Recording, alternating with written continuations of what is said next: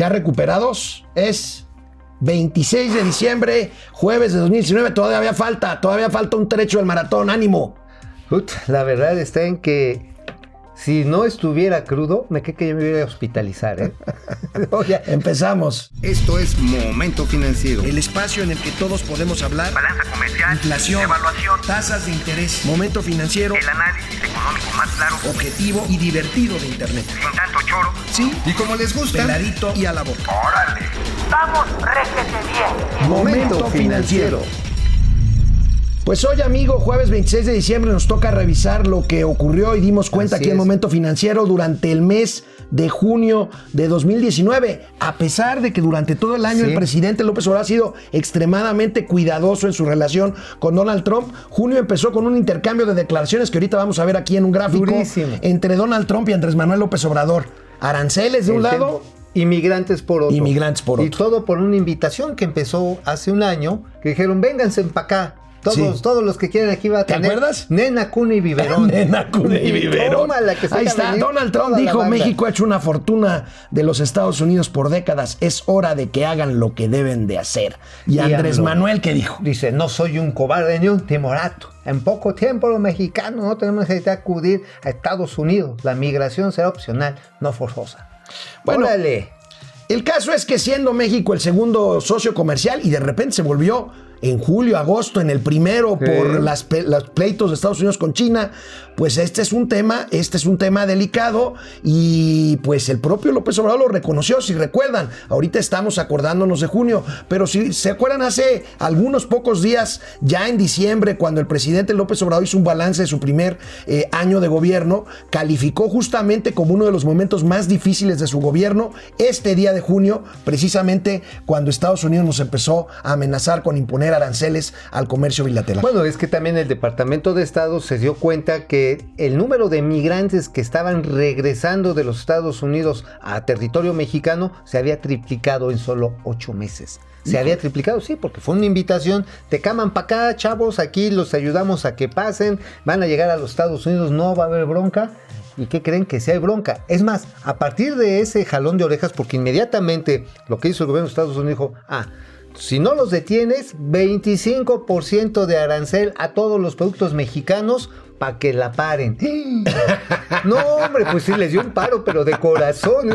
Bueno, ¿y quién creen que vino a salvarnos? ¿Quién? La Guardia Nacional. Marcelo Ebrard Super. Marcelo. Unos días después, Ebrard entró al quite después de echarse varias maromas en Estados Unidos. Estuvo ahí varios días en junio.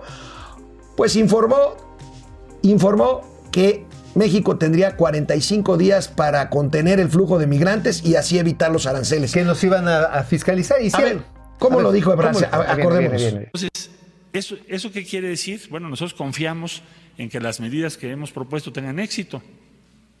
Pero si no lo tienen, sí vamos a tener que participar en una discusión de ese tipo. No lo estoy ocultando. ¿Qué implicaría eso y por qué dice hoy el, el presidente Trump en un tuit que habría que presentarse al Congreso en México esos cambios? ¿Por qué dice eso? Porque se le dijo, yo se lo dije incluso, no a él, pero sí al vicepresidente, a los demás.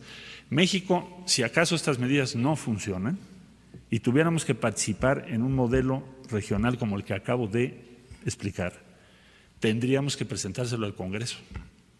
Es decir, yo tendría que ir al Senado de la República y decir al Senado de la República, oigan, las medidas que tomamos no funcionaron y lo que nos están proponiendo los americanos es esto y, tenemos, y esta es la discusión. ¿Y qué podemos hacer y qué no podemos hacer? O sea, no es una decisión del Ejecutivo, tendría yo que verlo con el Senado de la República. Entonces, a eso se refiere. Esta declaración conjunta está firmada y sellada por nosotros. Esta es la que leí yo el día viernes. Y todo lo que se derive de esto yo les voy a estar informando puntualmente. ¿Cuándo o en qué fecha se va a hacer la evaluación? Dentro de 45 días. Aquí dice concluidas y anunciadas en un periodo de 90. Entonces a los 45 días tenemos que sentar las partes y decir, bueno, ¿tuvo éxito o no tuvo éxito? Si no tuvo éxito, ¿qué vamos a discutir? Y entonces ya yo informaría en detalle qué es lo que se va a discutir si es que no tenemos éxito. Pero evidentemente nuestro propósito es tener éxito.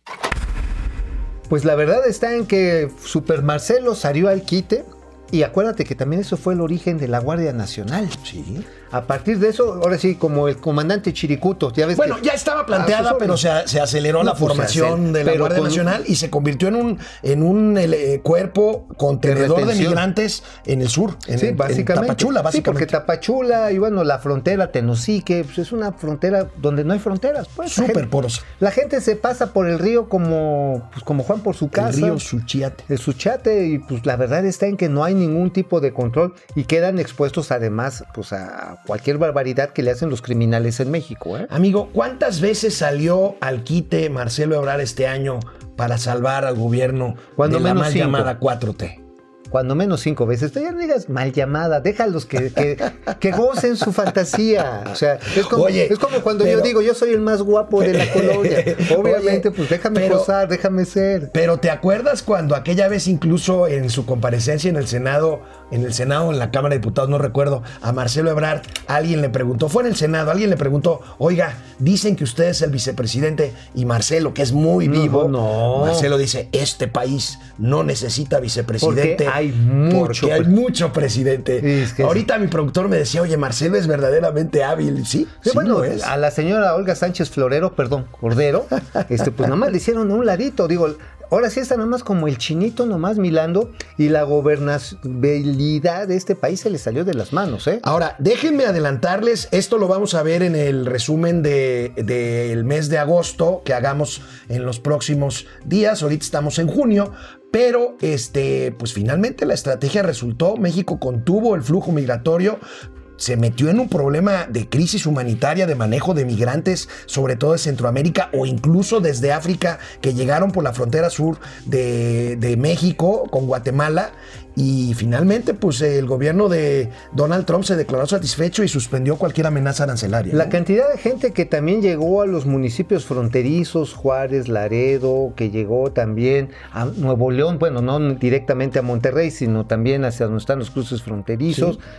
También generó crisis humanitaria. Los recursos, Bueno. los recursos de los municipios no daban para darles de comer, para limpiar, para simple y sencillamente darles una frazada para que no tuvieran Bueno, frío. pues aquí en la Ciudad de México empezamos a ver en los cruceros, lamentablemente, mucha En gente, públicos. muchos hondureños. Ah, en los parques públicos, gente con familias enteras buscando qué comer. buscando qué comer. Bueno, Literal. Bueno, pues este, vamos a hacer una pausa muy breve y regresamos con este resumen de junio aquí en Momento Financiero. Bueno, pues este, hablando de migración, pues recordemos algo, el show del avión presidencial. Ah, amigo, qué bonito. amigo, Andrés Manuel López Obrador prometió. Oye, ¿ya que- se vendió? ¿No lo pidió y nadie como para dijo Navidad? Don Teofilito, no, No lo pidieron para... No, no se ha vendido ni se va a vender. lo vendió nadie. Porque está rentado, amigo, ya lo hemos dicho. Sí, pero pues él prometió. Es más, que de esa lana iba a salir para los deportistas de la CONADE. No, bueno, varias cosas No, prometió. hombre, pues ese, ese avión eran como los dos varos de Bartola, ¿no? Bueno. O sea, alcanzaban para todo. Prometió también que con ese dinero se iban a atender a los migrantes que íbamos a atender en la frontera sur con Sí, chamba. ¿Cómo- también. ¿Cómo dices? ¿Biberón? ¿Qué? Cuna, nena y biberón. Cuma, nena y biberón. Cuna, nena y biberón. que Bueno, iba a, tener a ver, todo. recordemos lo que dijo en junio el presidente de la República sobre el avión presidencial. Ayer recibí el avalúo para la venta del avión presidencial. Mínimo 150 millones de dólares. Y de ahí para arriba. Dos avalúos de Naciones Unidas. ¿De dónde va a salir el dinero? Pues saldría de lo que vamos a recibir por la venta del lujoso avión presidencial. Es muy eh, presumido, pues no tiene un avión como el de Peña que costó 7.500 millones de pesos. Ya le mandé a ofrecer el avión a Donald Trump. Ya compraron un avión presidencial de lujo, no lo tiene ni Obama, cuesta 7.500 millones de pesos. Me quedó la duda si es 130, 150, pero hoy les doy a conocer. Bueno, pues qué pachanga, ¿no? O sea, a ver, se vende, no se vende, pero a final de cuentas, como bien dices, amigos, no se puede vender porque está Porque está arrendado. Es decir, todavía lo debemos. Todavía lo debemos. que puedes hacer en esos casos es un traspaso. Pero en un traspaso pierdes una lana. Porque pues lo que no has pagado todavía pues no lo hace tuyo. Entonces, por lo tanto, pues como no lo haces Y tuyo, tienes una pérdida, pues porque la financiera no puede perder dinero. No, y además es como los autos. A ver, ustedes saquen un coche del año, así, chiclaminísimo, azul, color. Sin un patinón de mosca. Sin un patinón de mosca, así, chulísimo.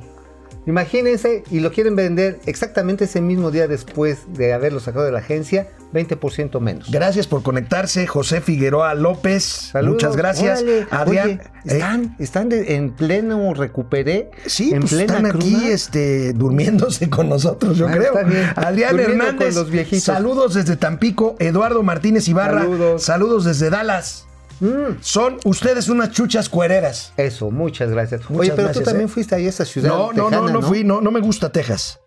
Ah, no me gusta Texas. Saludos, Salvador Mejía Me sí, ¿eh? Hernández, desde Cuernavaca, Morelos, la ciudad de la eterna primavera. ver, pásenla muy bonito, el clima debe Bueno, estar a mitad del año de junio ya nos habíamos cansado con el tema de las calificadoras, que si mentían, que si no mentían, Que si eran que si eran serias, que si no eran serias, que si estaban aceitadas o no estaban aceitadas.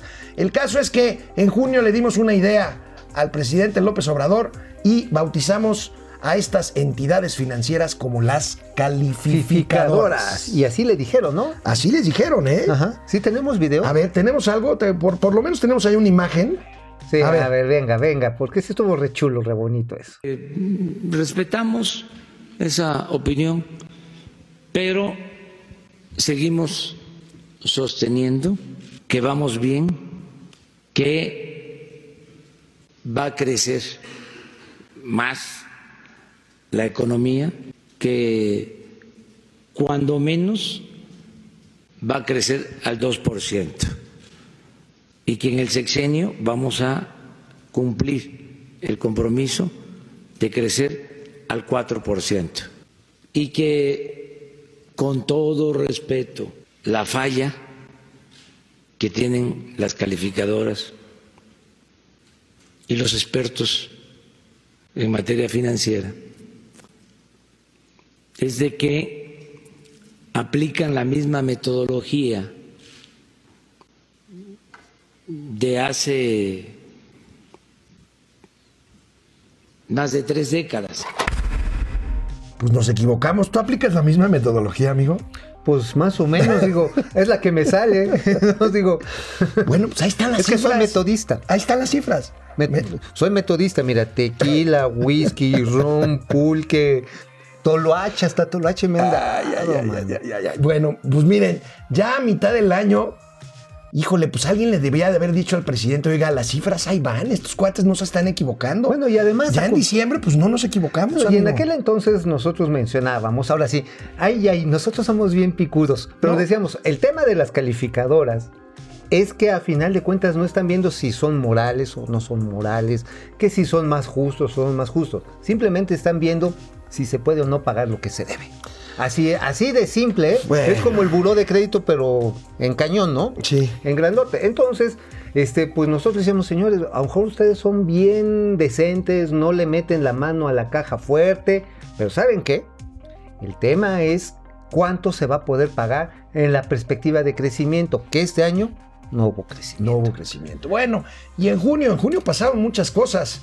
En junio también, ¿se acuerdan? Fue la primera vez que el presidente se enojó con las cifras de empleo del IMSS y dijo, exigió que tenían eh, que incluirse en estas cifras de empleo a los becarios del programa a los Jóvenes ninis. Construyendo el Futuro. Oigan, pero neta, pues eso no es un trabajo, eso ¿No? es un programa. Aquí lo dijimos. Es un programa de asistencia que, por cierto, sus reglas de operación quedaron muy raspadas.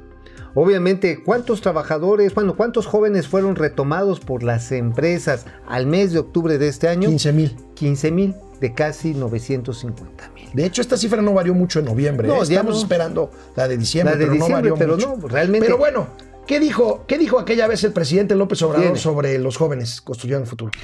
El presidente de la República se nota incómodo porque las cifras, las cifras son devastadoras y usó todos estos minutos que acabamos de escuchar para tratar pues de debatir lo, lo que no es debatible porque las cifras ahí están. Ahorita vamos a volver con la justificación que dio en cuanto al número de empleos perdidos, pero bueno, como les digo, las cifras ahí están. Se explica esto por la pérdida de puestos eventuales en mayo, 37 mil puestos menos de trabajo. Veamos qué más dijo el presidente de la República. Presidente, Entonces- pero estos, estos datos que presentó la prensa son falsos. aquí está. Déjame contestarte. Sí. ¿Qué es lo que no se está tomando en cuenta? Este, eh, en este caso, el financiero, pues que hay 481 mil jóvenes inscritos también en el seguro, que si se suman, pues eh, cambian completamente el informe o el resultado. ¿Pero esos son empleos formales considerados? Sí. Em- Empleos. Pues de una vez metan a los viejitos, ¿no? Pues también, o a las, a las señoras que reciben apoyos por tener hijos, también es un trabajal Bueno, tener vamos a una pausa y regresamos rápidamente aquí a Momento Financiero. Bueno, amigo, y como decíamos al inicio de esta, de esta emisión de 26 eh, de diciembre, Diciembre. Este México en junio también se metió en una caray. bronca con Canadá. Pero qué necesidad, Re- ¿eh? Recuérdanos, ¿qué pasó ahí? Bueno, resulta que tenemos imágenes ahí. Tenemos ahí, este, Vamos, ten- a, tenemos la video, imagen, vamos a ver, a ver el para recordar. Y ahorita se los platicamos bien qué pasa. Ahí está, Comisión Federal de Electricidad. ¿Qué fue lo que hizo la Comisión Federal de Electricidad? Simple y sencillamente se fue a pelear con las empresas canadienses, el señor Manuel Barney, que aquí lo tenemos 26. Manuel Barney. Manuel Barney salió a quitarle el gorro a los canadienses y dijo, están robándonos. Él reclamó el Manuel Barney, este señor, algo así como mil millones de dólares supuestamente de sobrecostos que le estaban rentando el uso de los ductos, eh, de los gasoductos básicamente Sí. tres, y amenazó con, bueno, no amenazó, llevó a arbitraje internacional. Acto seguido, ¿qué dijo el señor Trudeau? Aunque el señor Barney se haya enojado, ¿qué crees? Pues que no le entraba ya. Que no, que se olvidaran de su Temec. Y Entonces, había, y había, quiero recordarles, ya un gasoducto muy importante que viene desde Texas hasta el puerto de Tuxpan, Veracruz, listo para surtir de gas a la capacidad instalada, Ramones. el de los Ramones. También. Y pues quedó en riesgo. Finalmente esto se arregló unas semanas después, pero esta es una señal que fue tan grave como lo del aeropuerto. Mis llaves, Barney. No. Mis llaves, mis lentes.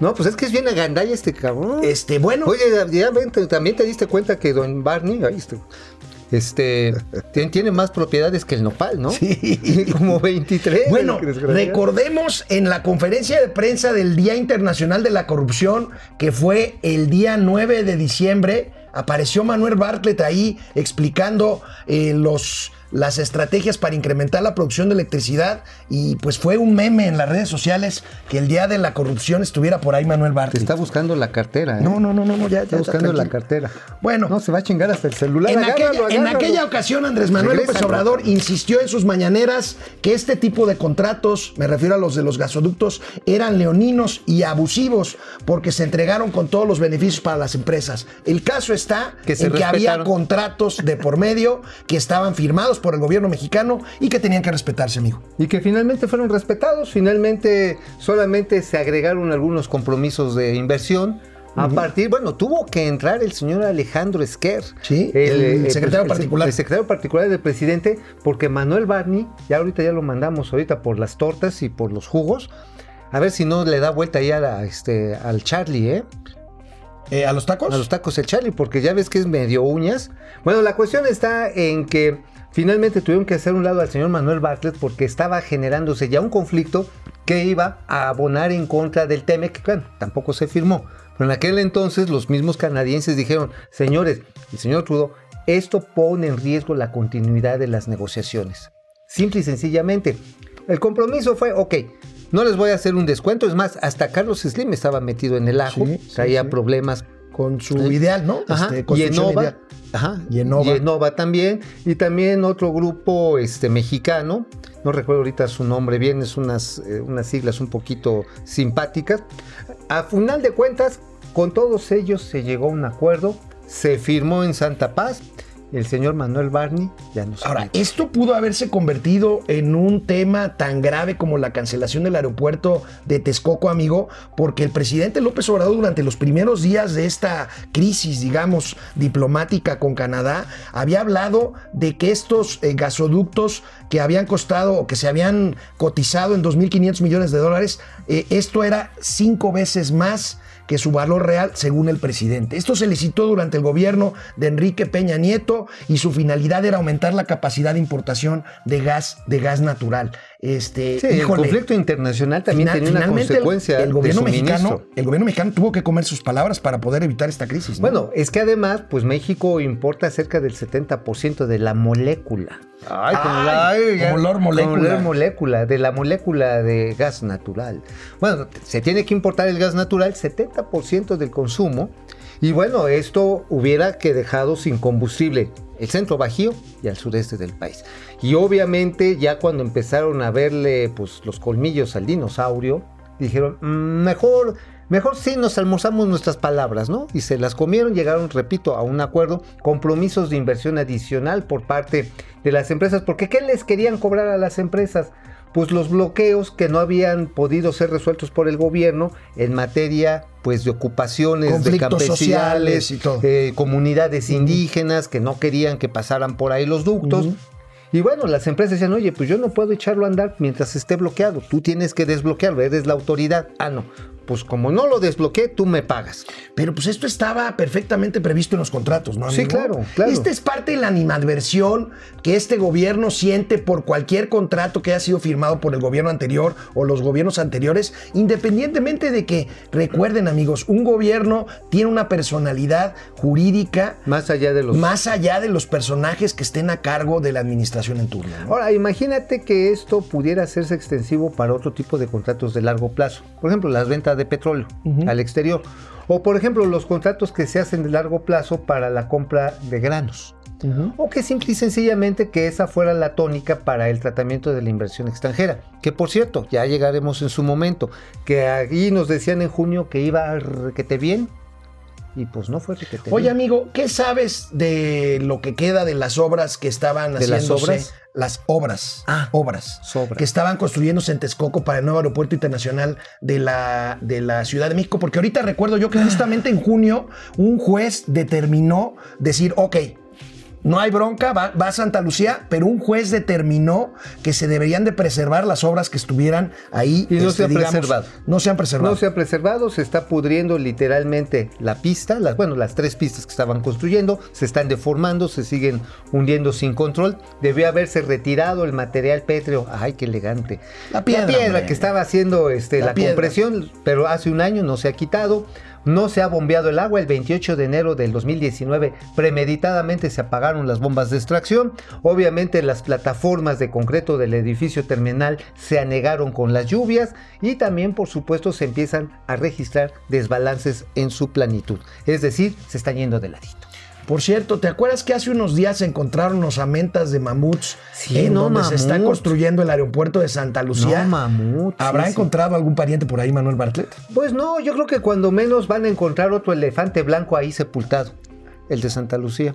Un elefante blanco de esos así dinosauricos. Sí, sí, dinosaurio. No, sí. A ver, Pero, amigo, ¿tú crees que en el eventual, así, remotísimo caso de que, por deci- decirte, en tres años alguien retome Texcoco, todavía se puede utilizar la capacidad? habría que hacerle ahí? muchos estudios y seguramente meterle mucho dinero, que lo vamos a pagar nosotros, lo vamos a pagar para poderlo echar. a andar. Bueno, pues terminamos, terminamos la emisión Vamos de Momento ya. Financiero. Mañana seguimos aquí, tranquilos, todavía faltan algunos días. Ánimo. Vámonos. Vamos, réjete bien. Momento Financiero.